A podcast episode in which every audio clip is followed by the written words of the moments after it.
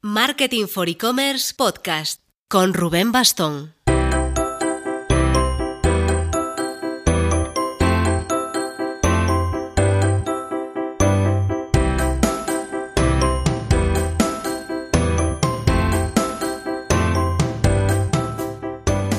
Hola marketers, no muchas veces tenemos la oportunidad de hablar con una C-level de una startup internacional como Deliveroo. Como atrevidos no nos gana nadie, hace meses que escribimos a Inés Ures cuando nos enteramos que había sido nombrada su Global CMO en Londres, la directora de marketing para todo el mundo, vamos. Tardamos un poco, pero estamos seguros de que ha valido la pena la espera. La suya es la historia de una estudiante de matemáticas, digamos que inquieta. Nada casual, por cierto, estar viendo cada vez más roles de ciencias liderando equipos de marketing. Se curtió en Atrápalo, después en Grupalia, se lanzó a la aventura de Londres con Treadwell y ahora está viviendo deprisa en una startup de rápido crecimiento como Deliveroo. Sí, tranquilos, le preguntaremos también por los temas legales que rodean en España a este proyecto. Pero antes... Antes un cariño para nuestro patrocinador, Instant Credit. Mi idea es intentar aprovechar para aprender cada semana un poquito de pagos a plazos en e-commerce. Por ejemplo, ¿qué significa que Instant Credit sea multifinanciera? Pues que cuando un usuario está haciendo la petición de financiación en la pasarela de pagos, Instant Credit lo está gestionando con varias entidades a la vez, en tiempo real. Esto facilita más opciones de aprobación del crédito, mejores condiciones y al final en consecuencia más ventas cerradas para el comercio. Ya sabes, toda la info en instantcredit.net. Y ahora entramos a los headquarters de Deliveroo en Londres.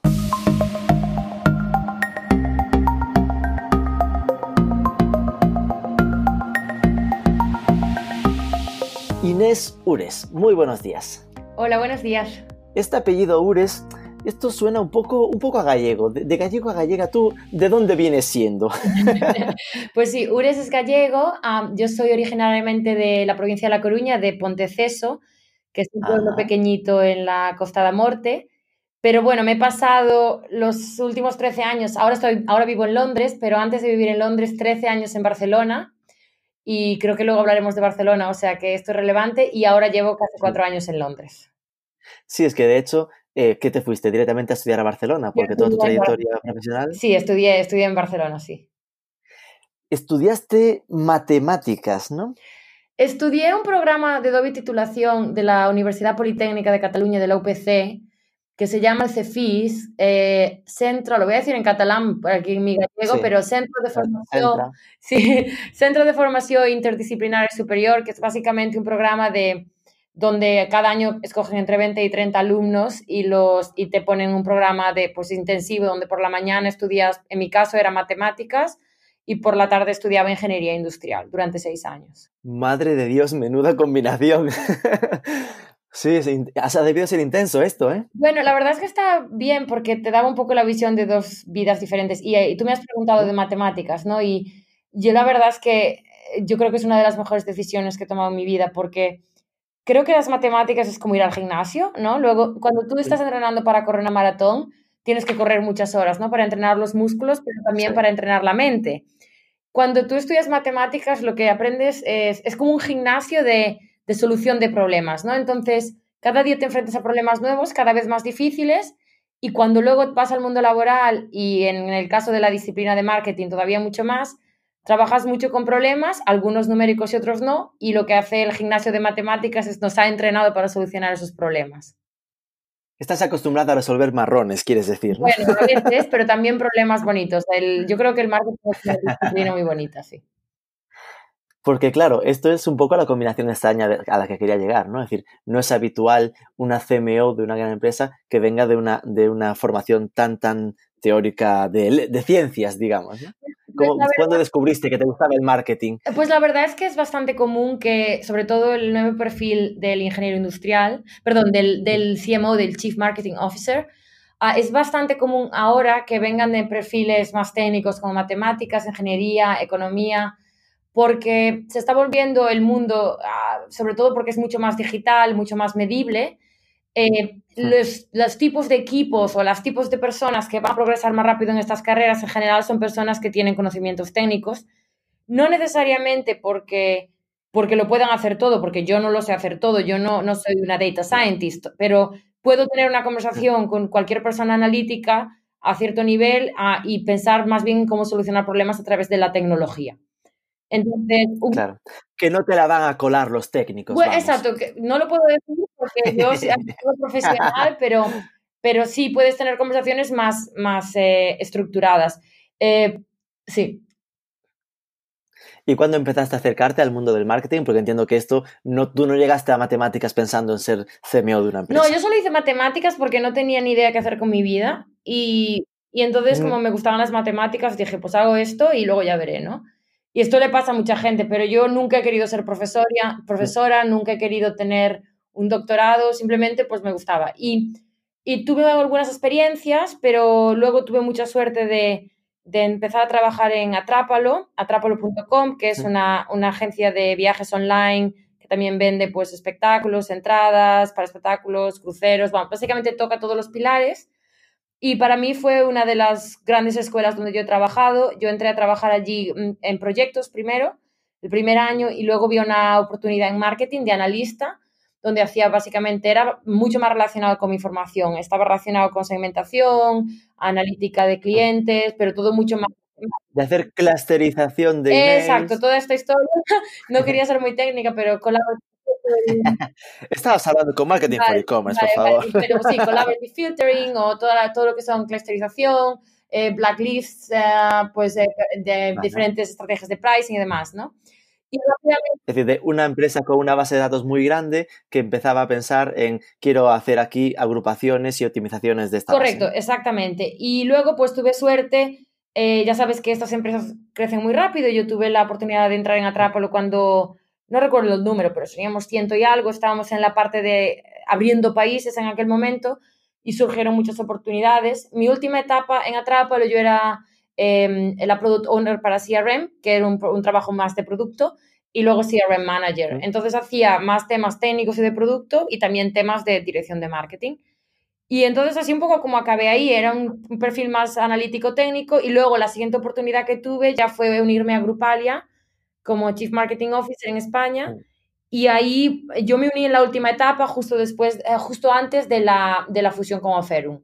Entonces, Ah, vale, era lo que te iba a preguntar, ¿en qué fase estaba Grupalia en ese momento? Es decir, Grupalia ya estaba grande, no es el tema de, pillarla cuando era España y abriendo países cada cuatro meses, ya la pillaste ahí siendo un empresario. exacto, bueno, al revés, cuando ya empezábamos a optimizar, eh, ya Nauta Capital estaban en el proceso de salir y, eh, básicamente era cómo nos optimizamos para, para poder empezar la consolidación, ¿no? Con otras personas del, o con otras empresas del sector.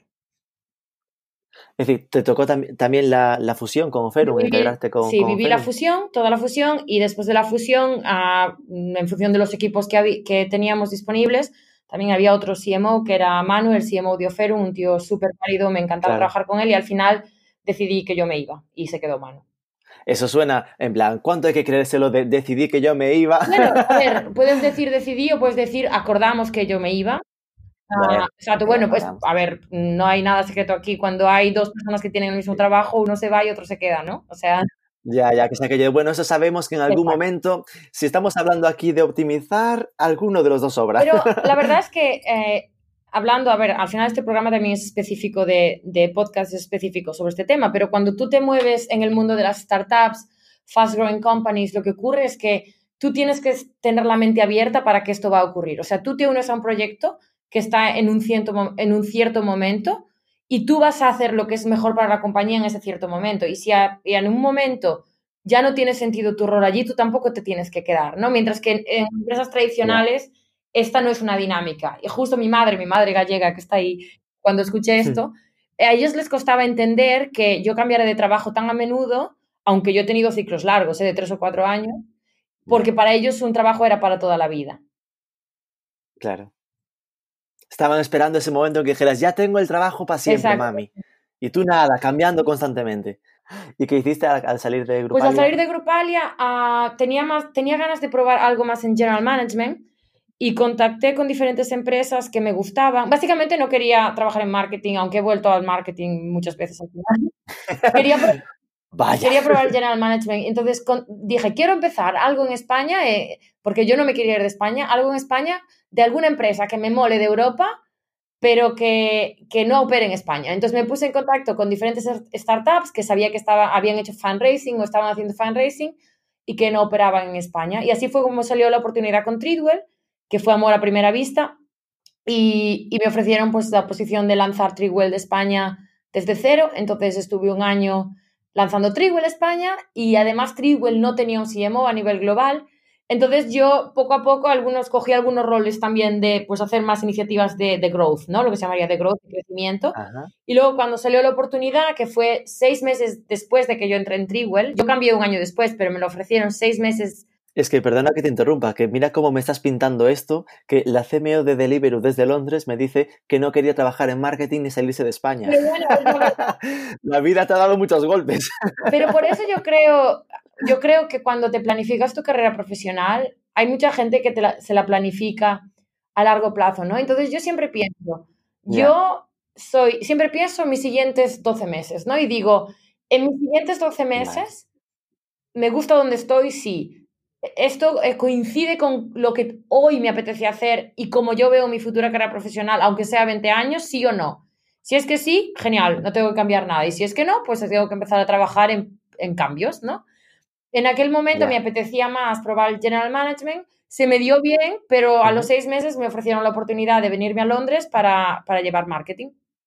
Entonces, me lo pensé mucho, mucho, mucho, pero al final la verdad es que también la oportunidad era increíble. Venirme a llevar marketing, la compañía estaba en plena expansión, acabábamos de ser adquiridos por el grupo japonés Recruit Holdings, entonces teníamos mucho, la verdad es que el presupuesto de marketing era increíble y yo pensé, esto además es lo que la compañía necesita, ¿no? O sea, la compañía yo voy a crear mucho más valor para la empresa siendo CMO que siendo country manager en España, ¿no? Entonces, bueno, había mucho match también con el equipo directivo, con los otros C-levels y decidí venirme.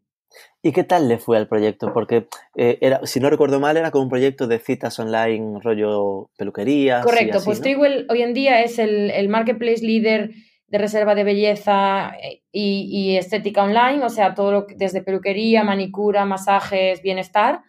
Y a fecha de hoy somos número uno en todos los países donde operamos. Bueno, ya no trabajo ahí, pero me siento parte de familia. me siento parte Exacto. Y lo hicimos esto en dos años, básicamente. Y no puedo hablar de números porque no se me permite, pero, pero número uno y, y, dominante. O sea, no, sin competidores relevantes a fecha de hoy. Y tuviste un cambio de rol a los dos años, ¿no? Eh, de Chief Marketing Officer a Chief Customer Officer. Correcto. Eh, Ahí, ¿cómo fue ese cambio? ¿También te, apetecía cambiar? Pues básicamente es, un, es una tendencia natural que estaba ocurriendo bastante en el sector con el rol del Chief Marketing Officer. Hasta hoy en día se ha visto bastante el rol del CMO como básicamente alguien que trabaja en campañas y, y en publicidad, en advertising, ¿no? Y obviamente nuestro rol tiene una parte muy técnica de, de, de, de AdWords, de paid social, de, de segmentación, CRM y demás pero yo siempre he hablado mucho y en Trigwell también hablaba mucho de que lo que hacemos la gente que hacemos marketing al final es amplificar la experiencia de usuario, ¿no? Entonces, si la experiencia del usuario, end-to-end experience, ¿sabes? De todo el proceso, no está bien, da igual que hagamos el mejor marketing del mundo porque no va a funcionar. Porque al final el, boca oreja o, o, lo que aquí decimos word of mouth, ¿no? Ah, es lo que te amplifica tu negocio y lo que te da el crecimiento más rápido posible, ¿no? El famoso product market fit, ¿no? Que el cliente le guste el producto. Entonces, lo que ocurrió en Trigger fue básicamente un poco esto, que yo cogí algunas responsabilidades más de estrategia de cliente, llevar todos los equipos de crecimiento locales y demás, y luego nos reestructuramos para estar mucho más orientados a lo que seríamos supply y customer.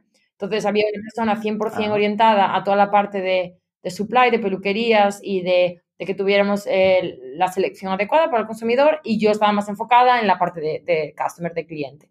Básicamente fue un ascenso porque eh, comías o te comiste todo lo que hacías ya como eh, CMO y además incorporaste nuevas responsabilidades. Sí, pero al final es lo que te digo, es, es el cambio en paradigma y luego el, el, mi equipo era muy maduro, entonces yo ya no tenía que pasar tanto tiempo en las partes de marketing más básico de de medición, de atribución, de estrategia básica de marca, porque todo esto ya funcionaba muy bien. Entonces, ya éramos número uno, entonces al final es qué podemos hacer mejor por nuestros clientes ahora, cómo podemos crecer más rápido, cómo podemos tener clientes más satisfechos, que nos amen y que hablen de nosotros todo el día.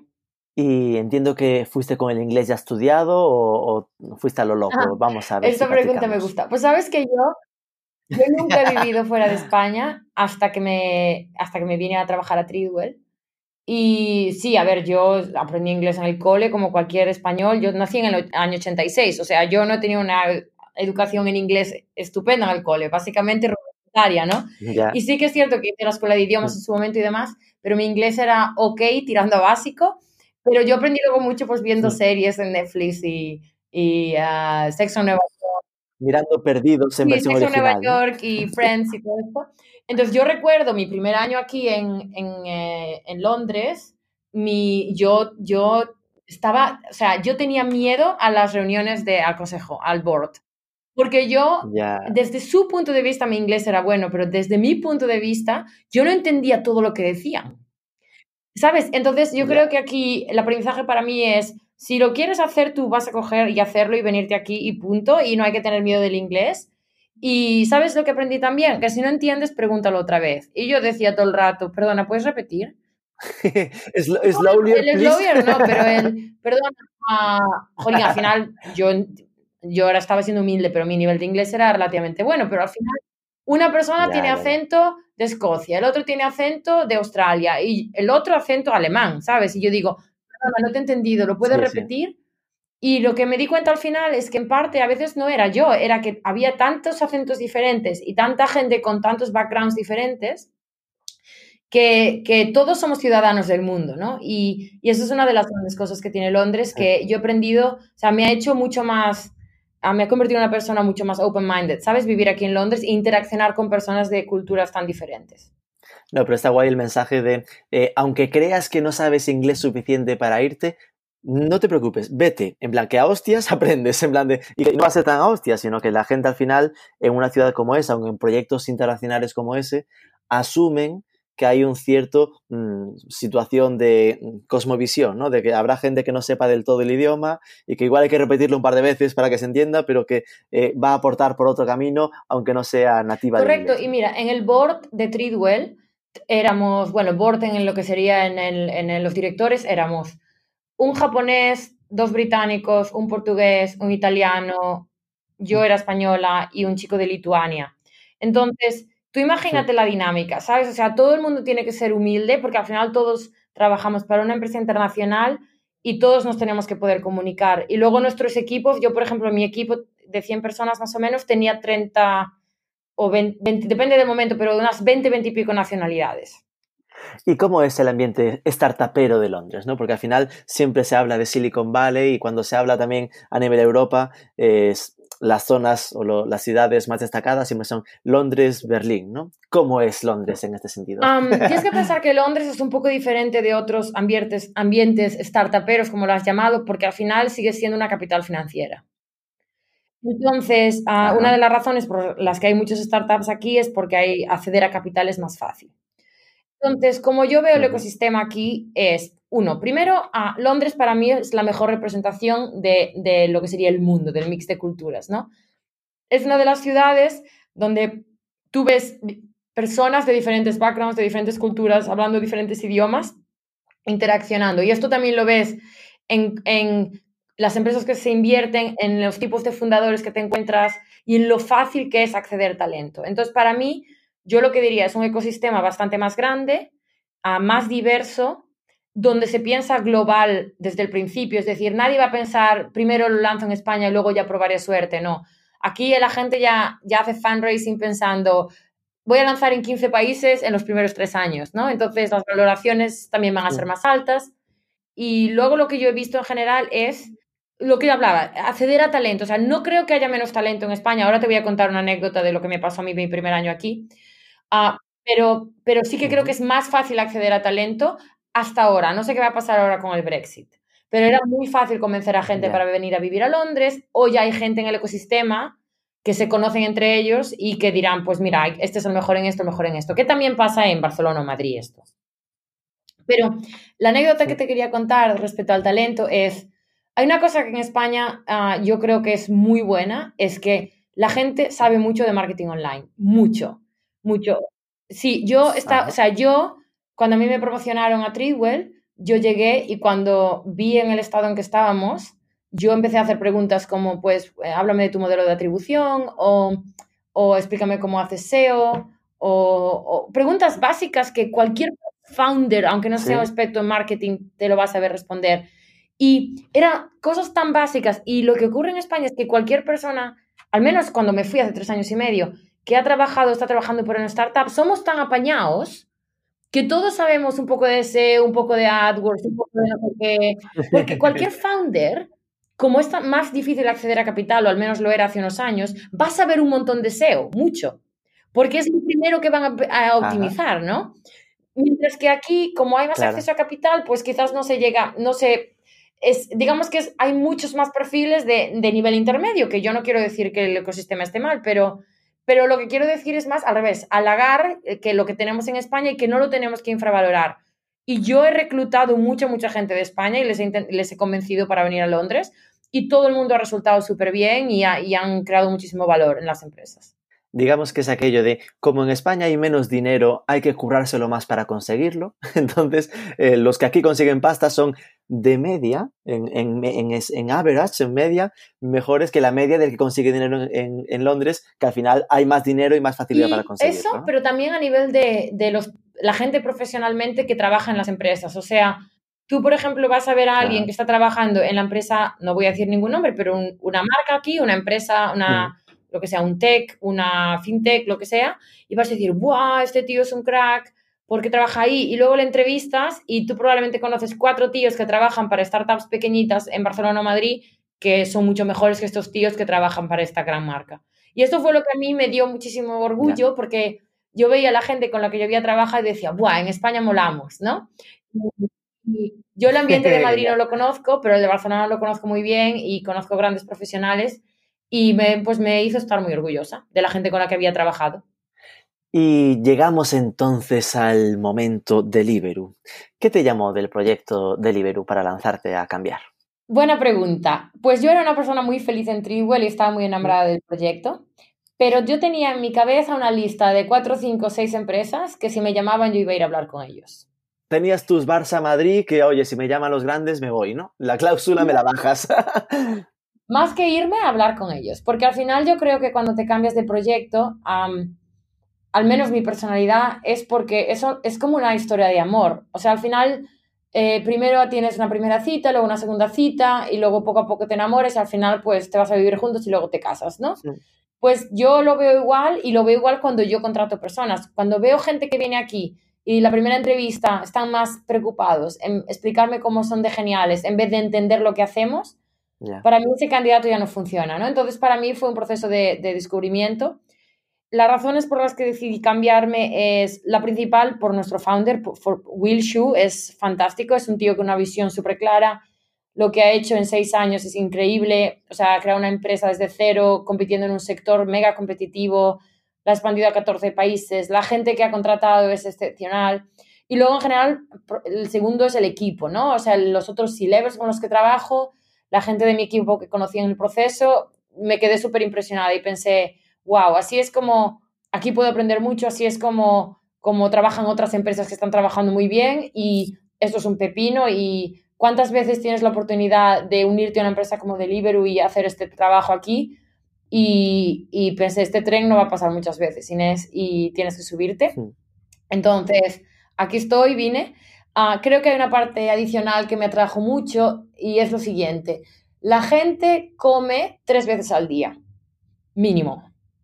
Y en este aspecto hay muy pocas industrias, la alimentación es una de ellas, donde tienes tantas oportunidades eh, para impactar al cliente que el, el, rol de marketing se convierte en algo muy importante, porque no solo es performance y marketing digital, que es lo que yo sabía, pero también brand marketing es súper importante porque puedes, eh, puedes trabajar mucho más como si fueras una empresa de gran consumo, tu estrategia de marketing, porque tienes tantas ocasiones y la frecuencia es tan alta que tu retorno de la inversión va a ser todavía bueno. Es como explicado?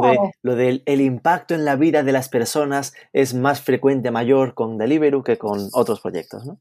Sí, algo así, pero, pero no piensa de otra manera, o sea, piensa industrias o, sectores que la gente consuma de forma regular cada día. Ya.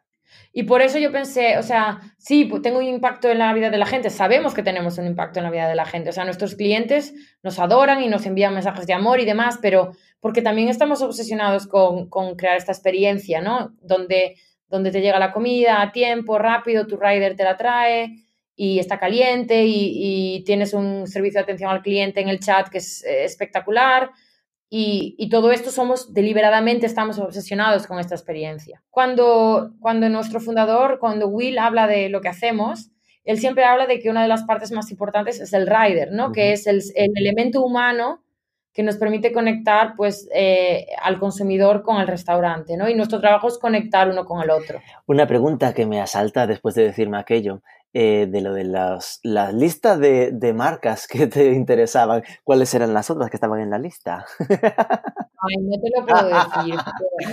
eso, si me llama Google, Apple, Amazon. No, la verdad es que, a ver, nunca digas nunca, pero yo en mi cabeza no tenía en mente marcas como esas, nunca se sabe, puedo acabar ahí, pero más, a mí me gustan los negocios con un, en un estado un poquito más joven. Ajá que, que, todavía haya cambios donde yo puedo tener un impacto a nivel directivo, de crear equipo y, de, y de contratar y de establecer objetivos y de, y de poner pues un poco esqueleto ¿no? en el proyecto y cuando hay demasiado esqueleto, entonces, entonces a mí se me rompe el esqueleto, básicamente. Ya está hecho, ¿qué pinto aquí, no? Para aguantar lo que ya está montado. Exacto, justo. Entonces, si hay una, hubiera una oportunidad, probablemente iría, pero no, es, no son los que a mí me pasan por la cabeza normalmente. Entonces, eh, sabiendo que te va la marcha, que te gusta casi empezar las cosas, entre comillas, de cero, ¿no? O tiernitas ahí, que se puedan hacer cosas, ¿cómo es tu día a día, o el día a día del CMO de una startup que al final, tú lo decías, está en, en 14 países y al final fuerte crecimiento, no es aquello que digas, bueno, está en, Londres y en España, está en Emiratos Árabes, en China, en Singapur. Mm. Es decir, que, ¿a qué te dedicas dentro de Deliveroo? ¿Qué hago, hago mi día a día? Que es bastante parecido al que tenía en Tridwell. al final nosotros, nuestro título, yo siempre lo explico así, tiene una C de Chief y una M de Marketing. Y luego lo del Office, si quieres, pues también en cuenta, pero básicamente. Entonces, yo siempre digo que hacemos tareas de la C, de ser un C-level, y hacemos tareas de marketing, ¿no?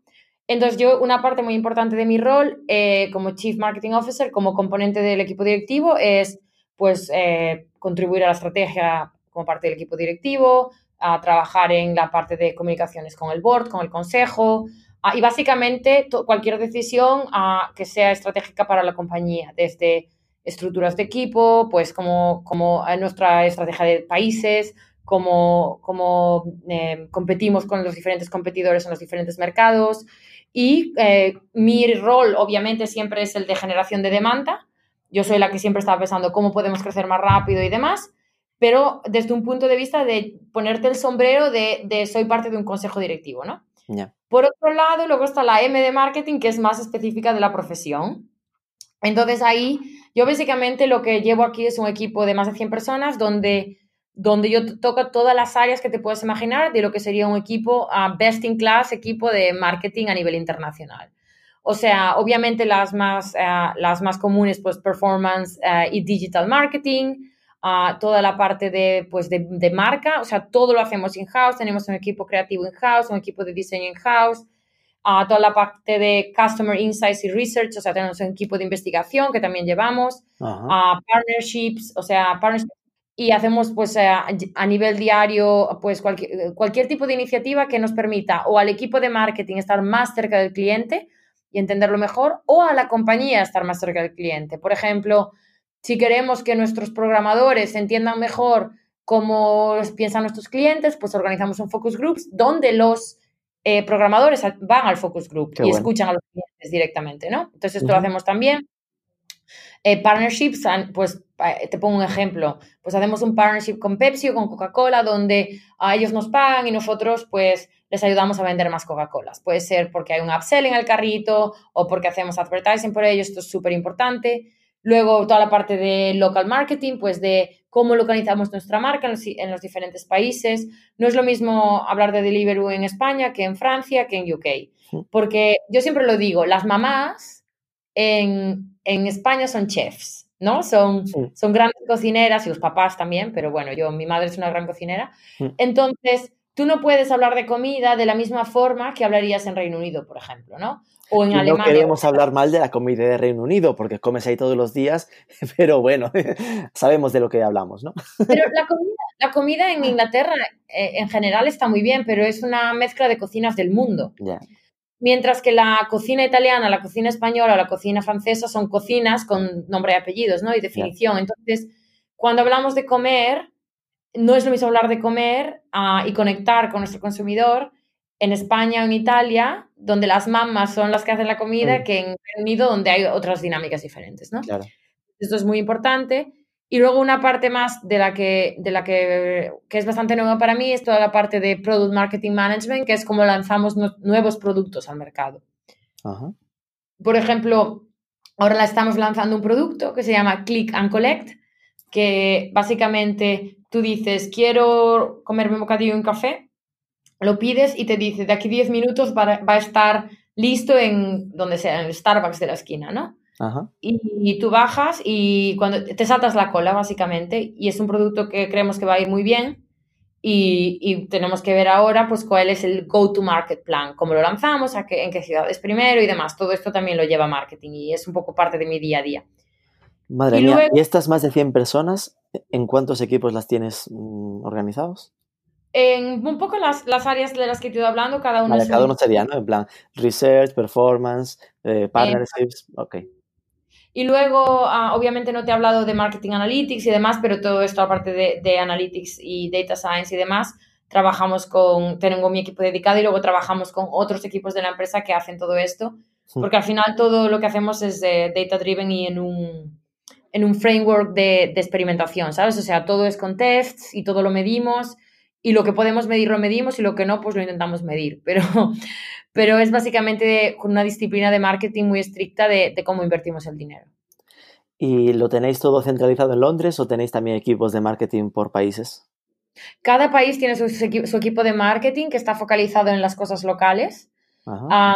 relaciones con restaurantes, a toda la parte de media y campañas, partnerships, localización de campañas y demás. Y todo lo que sería donde podemos crear más valor a nivel central, como performance marketing, como brand, como pues eh, product marketing management, todo esto lo tenemos centralizado. Pero nuestro objetivo siempre es, nosotros somos locales, queremos estar cerca de nuestro consumidor local y, y vamos a empujar todavía mucho más en esta dirección. Al menos es lo que a mí me gustaría hacer. ¿Qué queda de la Inés Ures de Grupalia en la Inés Ures de Deliveroo? Me explico.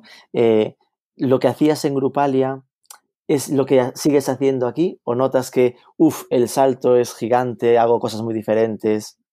Yo tenía un equipo de nueve personas en Grupalia. claro, ahí hay un pequeño salto, ¿no? yo siempre, es una muy buena pregunta.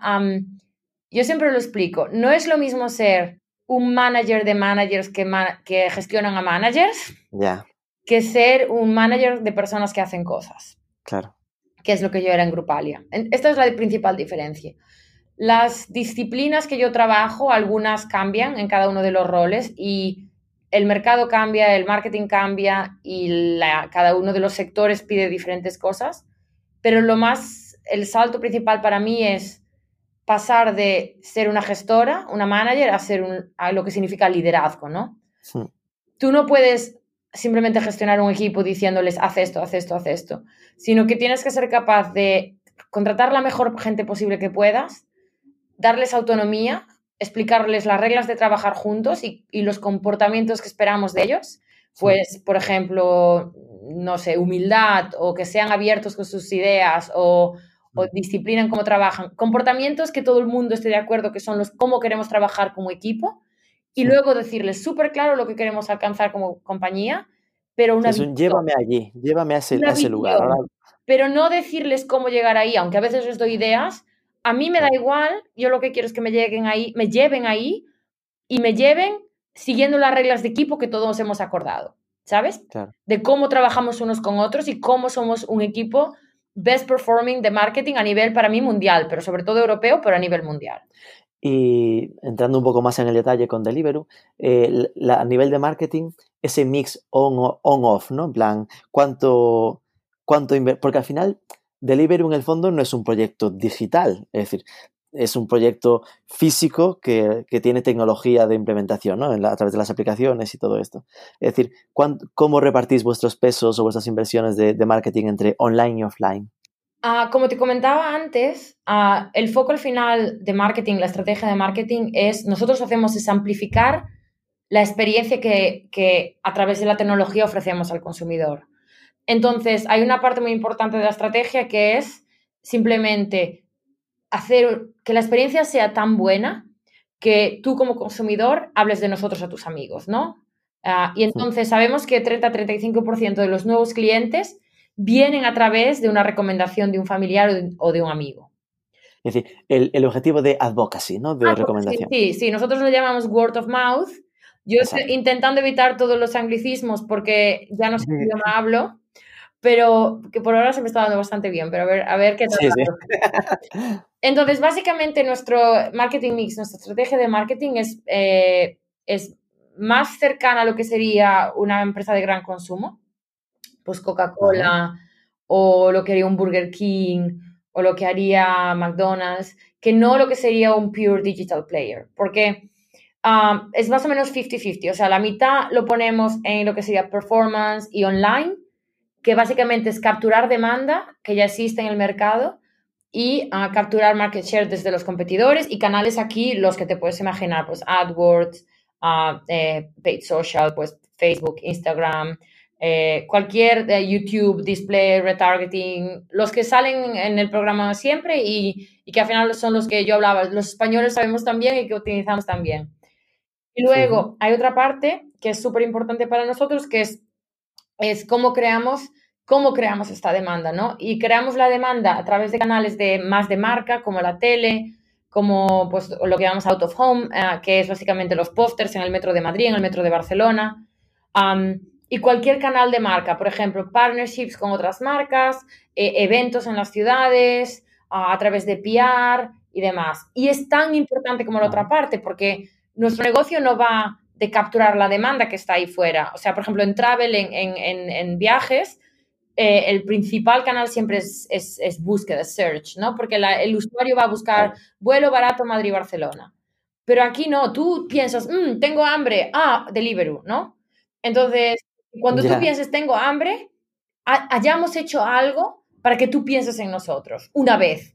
Y si la estrategia funciona bien, como nuestra experiencia será tan buena, vas a repetir, o a lo mejor te tenemos que dar una ayudita para la segunda tercer pedido, ¿sabes? Pero a partir de ahí...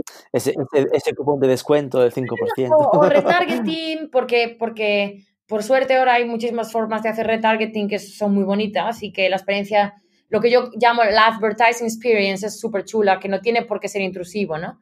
Pues, por ejemplo, Instagram Stories es muy guay, nos deja, podemos hacer cosas muy chulas, pero yo, pero es un poco un mix, se parece mucho más al marketing tradicional, y de hecho el, el, rol del creativo es importantísimo. O sea, cuál es nuestra campaña de tele, qué mensaje estamos hablando, con qué, con qué audiencia estamos hablando y demás. ¿Trabajáis eh, un mismo concepto de campaña a nivel global, on y off, o, permitís cierta autonomía de, mira, el de Instagram que haga lo que quiera y el de televisión a su rollo? damos autonomía a nivel de cada, cada mercado, puede tener diferentes, ah, diferentes variaciones de la campaña o incluso campañas totalmente diferentes. Por ejemplo, en Hong Kong es, tiene que ser en chino y es una campaña diferente. Lo que a mí no me hace mucha gracia es que los canales estén operando en silos. O sea, si es una campaña, es una campaña para el país, todos los canales están hablando de la misma historia y obviamente eh, tienen diferentes roles en el funnel. No es lo mismo que hables un canal de top of the funnel donde, lo que quieres es, es que generar awareness y consideration que que más dentro del funnel donde lo que quieres es la conversión, ¿no? Entonces tú cambias el mensaje, pero es la misma campaña. Y me hablabas de, muchos canales digitales, de muchas estrategias a seguir, incluso offline. Eh, eh, ¿cuáles crees que son a día de hoy los que mejor funcionan para Deliveroo y hacia dónde crees que evolucionan? ¿Cuáles son los que notáis que van increciendo en, en vuestra inversión? Como yo veo el futuro del marketing, de la publicidad más bien, es que yo creo que en cinco años uh, todo va a ser digital. O sea, ¿tú sabes la peli Minority Report? La de Tom Cruise, sí. donde el tío, pues la peli tendrá 15 años ahora, ¿no? Pero el tío pasea... Dios, 15 años. Puede ser, puede miras, ser. Luego miras.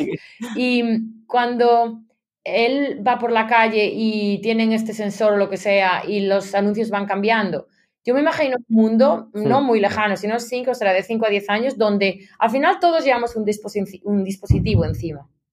Y este dispositivo tiene muchísima información de nosotros. Y si todo estuviera digitalizado, tú básicamente podrías eh, poner los anuncios en función de eh, la composición de la audiencia en ese momento en ese determinado espacio físico. Sí, al final eso es el, el conocido como digital signals, ¿no? justo. El tema de que lo- los MUPIs vayan cambiando en función de determinados eh, criterios de inteligencia artificial que vaya dependiendo por el tipo de gente que va pasando. Correcto. Entonces, mi forma de explicarlo siempre lo explico con la película porque obviamente no todo el mundo sabe lo que está ocurriendo. 17 años, tía, Lo- lo 17 acabas de años. mirar, vale, bien. 17 años. Sí. Y mm, que somos viejos ya. Entonces, bueno, hablando del perfil del CMO, que lo, lo comentábamos antes, todavía va a ser más importante el conocimiento de la tecnología y el conocimiento de medición y, y básicamente eh, el futuro de media. Pero también creo que los, los publishers o, los, o todas las plataformas, pues lo que hablábamos de, de, de los MUPIs y demás, también se tienen que digitalizar. Entonces, lo que yo creo es que el futuro de los canales va a requerir dos cosas. Uno, todo va a ser digital y al final la gente va a optimizar en base a lo que sea su modelo de, atribu- de atribución y de- depende de para qué estén optimizando. No es lo mismo optimizar para más pedidos que para más revenue, que para más clientes activos y demás. Entonces, al final, creo que la batalla va a estar en quién sea capaz de tener infraestructuras técnicas y de datos lo más avanzadas posibles. Y esto significa ser capaz de también de tener personas especializadas en tecnología de marketing, en marketing technology.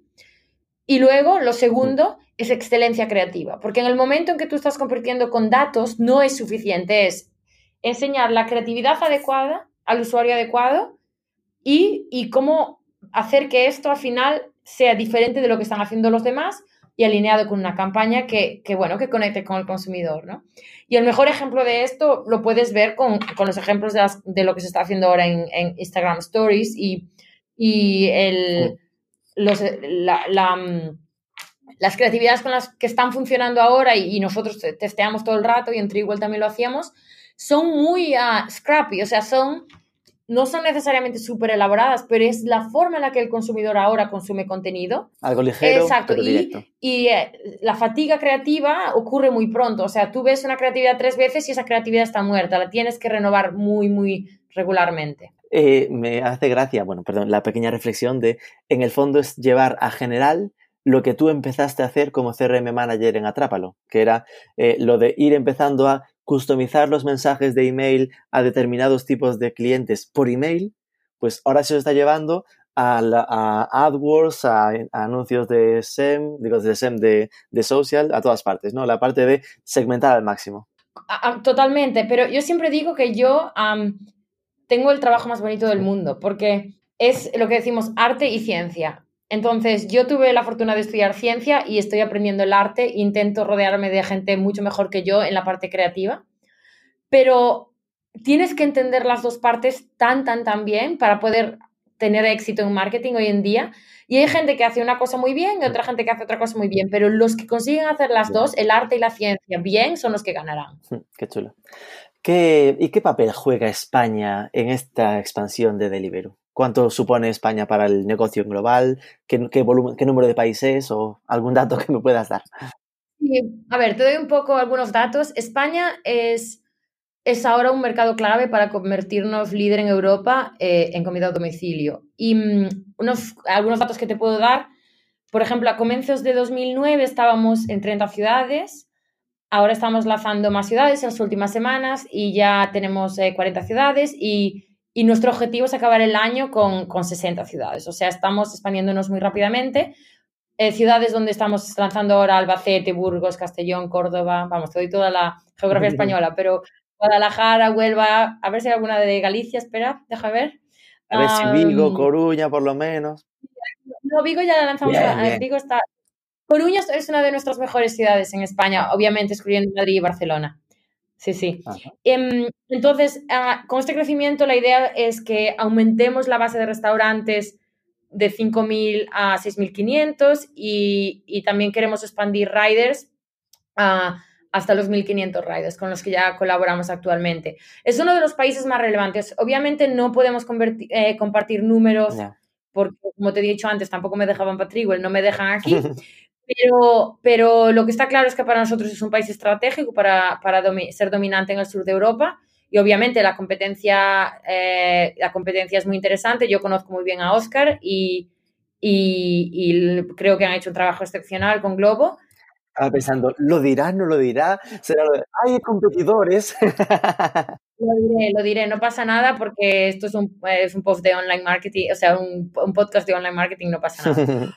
Pero, pero, bueno, tenemos buenos competidores y otros competidores americanos que no voy a mencionar y, otros competidores británicos que tampoco voy a mencionar. Pero a Oscar te lo debo, que Oscar, Oscar yo creo que han hecho un muy buen trabajo. Y a ver, hay que preguntarlo, ¿cómo se vive desde Londres todas estas incidencias judiciales que está teniendo proyectos como Deliveroo, como Globo en el tema de reparto o, o incluso abriendo el campo, ¿no? También Uber o Cabify en, la parte de transporte. Te comento cómo lo vemos nosotros. Al final, normalmente la innovación, cualquier tipo de innovación, no solo la innovación en comida a domicilio o, transporte, siempre suele ir por delante de la regulación. Entonces, ahora los cambios además ocurren mucho más rápido, ¿no? La, innovación se acelera y, y, los reguladores pues están trabajando con nosotros o nosotros trabajando con ellos para poder ponernos al día. Entonces, eh, todas estas compañías de las que tú hablas, ah, vamos, lo que hacemos nosotros es solucionar problemas que nuestros clientes tienen y nosotros los solucionamos con tecnología y luego esperamos que, los reguladores nos ayuden a poder ofrecer este servicio, ¿no? Entonces ahora estamos en plena evolución y, estamos trabajando con las diferentes instituciones y lo que queremos es diseñar soluciones legislativas que nos permitan seguir proporcionando la flexibilidad. O sea, los, los riders tienen esta flexibilidad laboral, y, lo que nosotros queremos, ellos la piden, nosotros les queremos ayudar y también queremos hacer esto garantizándoles, garantizándoles una, seguridad, una cierta seguridad. Es que aquí, no sé si entras en Twitter o, has decidido abandonarlo, pero estaba pensando lo de que en Twitter hay un alto nivel de haters, ¿no? Y cada vez que sale un caso de estos, uff, madre mía, es como una sensación de, que como que son que hay un esclavismo moderno vinculado al tema, ¿no? Y al final tú lo planteas de un modo muy diferente, ¿no? Que son los, los propios riders los que solicitan este nivel de, de cierta autonomía y que están contentos con el sistema. ¿no? Ellos nos piden flexibilidad y nosotros ofrecemos un modelo de trabajo donde, donde ellos pueden tener esta flexibilidad y los riders colaboran con nosotros. Y como he dicho, pues eh, con suerte podremos legislar con, con, las diferentes instituciones y poder progresar en, en el tema. Y hablando también de tendencias, eh, el otro día me contaba un, un, conocido que está en China y hablaba del caso de que había empresas que, acababa siendo más barato eh, pedir a domicilio la comida que cocinarla en casa. Es decir, que al final lo hacían tan, tan, tan barato el tema del reparto, que acaban como financiando, supongo que como un método de crecimiento. ¿Y esto lo tenéis controlado a nivel tendencia o, es una fumada de, mis conocidos por allí? No es una fumada, o sea, sabemos que esto está ocurriendo. Ah, sabemos que en ah, Asia hay muchas casas que no tienen cocina históricamente. eso es lo que iba a decir, que al final, si esto se consolidase, podríamos estar hablando lo que decíamos del impacto en las personas, ¿no? De, es que igual podría llegar un momento, no, no nos pasará en Ponteceso y en Bueu, seguramente, eso tardará, pero que en grandes ciudades acabe siendo el, no, no, es que mi casa no tiene cocina porque me, me compensa pedirlo habitualmente a domicilio.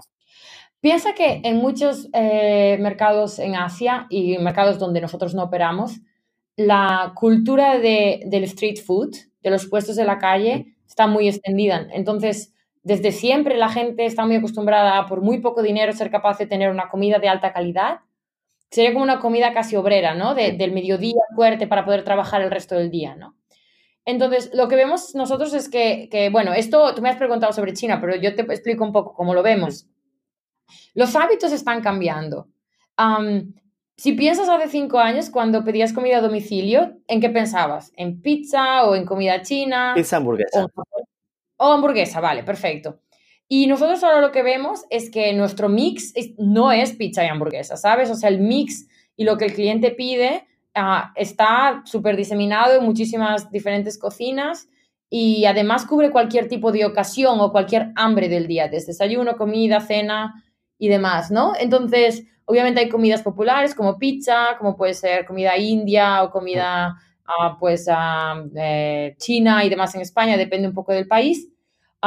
lo que pensamos es que lo que está ocurriendo y vemos que nuestros clientes cada vez, los mismos clientes cada vez piden más, es que permite a la persona tener más tiempo libre y, sin moverte de tu casa puedes acceder a diferentes, a diferentes cocinas, ¿no?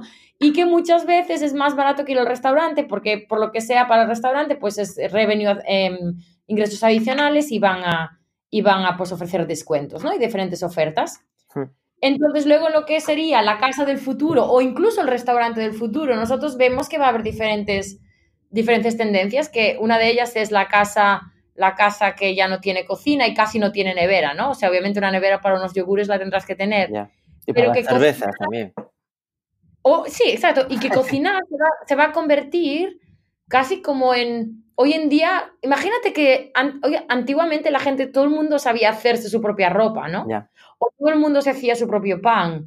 Ah, pues cocinarse será más como un hobby, que tú lo harás cuando quieras y está bien, pero que que habrá un servicio barato o más, más que barato que sea, sea em, el valor del dinero que tú estás pagando, ¿no? Más que, barato, económico.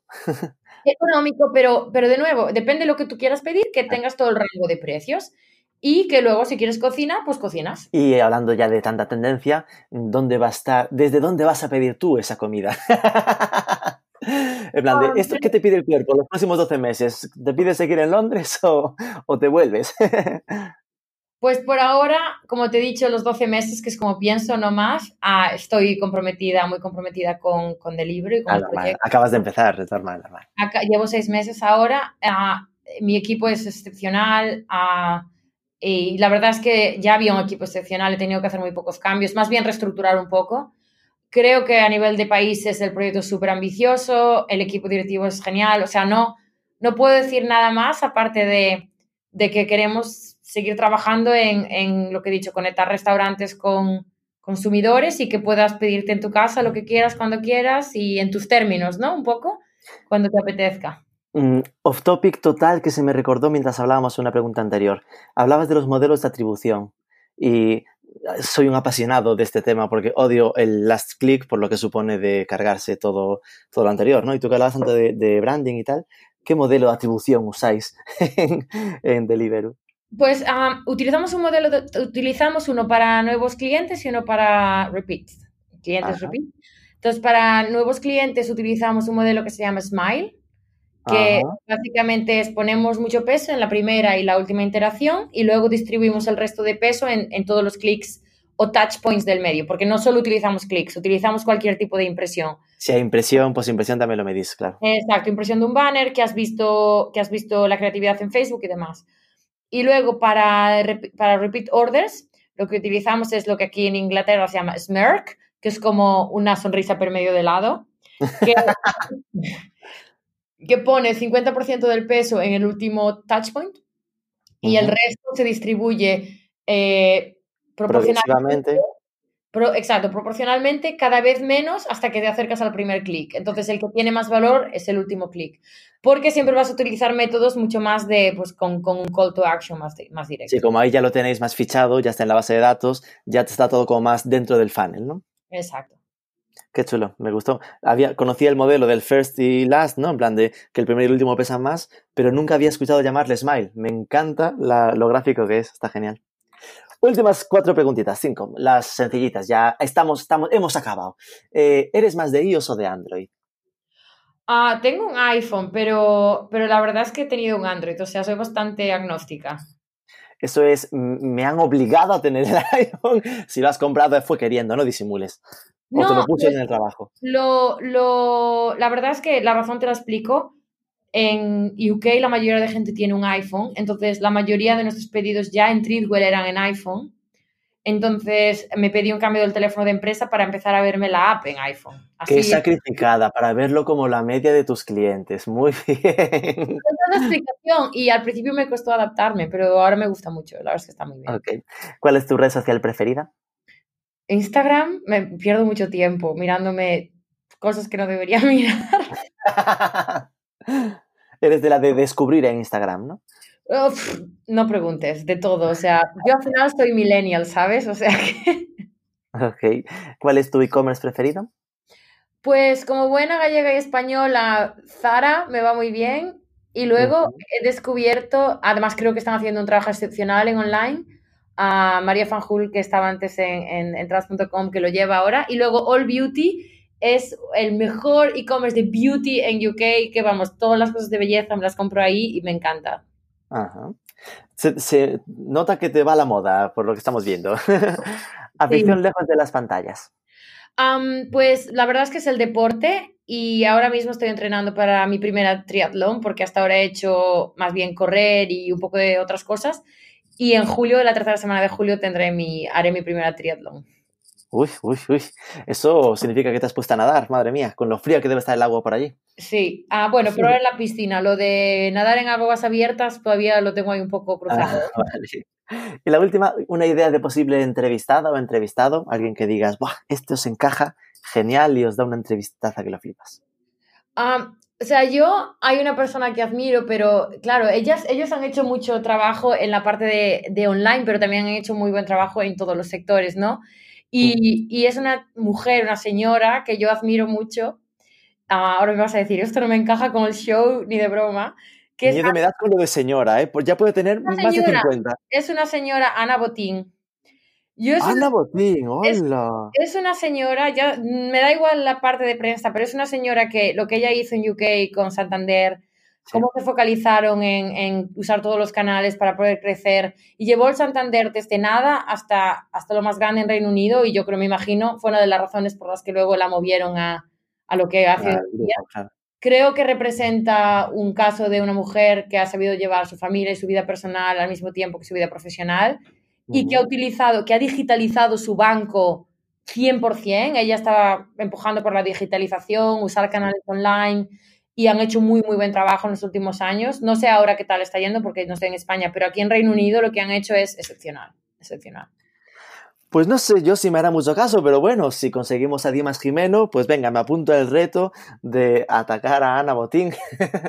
a ver si lo conseguimos. Tú me has preguntado y cuando me has dicho Jimeno, digo, hombre, pues a ver, no es lo mismo, pero...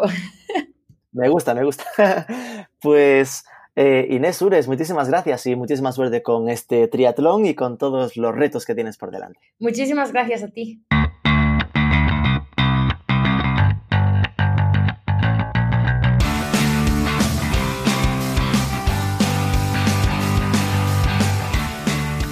Ya veis que nos lo ha puesto sencillito, nada menos que Ana Botín de Banco Santander. Que sepáis que intentar lo estamos intentando. Si alguien la conoce y tiene confianza, por favor que les diga que estamos llamando, que aún no nos ha cogido el teléfono. Esperamos que os haya gustado la charla. Recordad darle un like, una review, un comentario, un compartido, pero sobre todo suscribíos al podcast de Marketing for E-Commerce que es gratis. Al micrófono, Rubén Bastón, el director. Nos escuchamos el próximo lunes.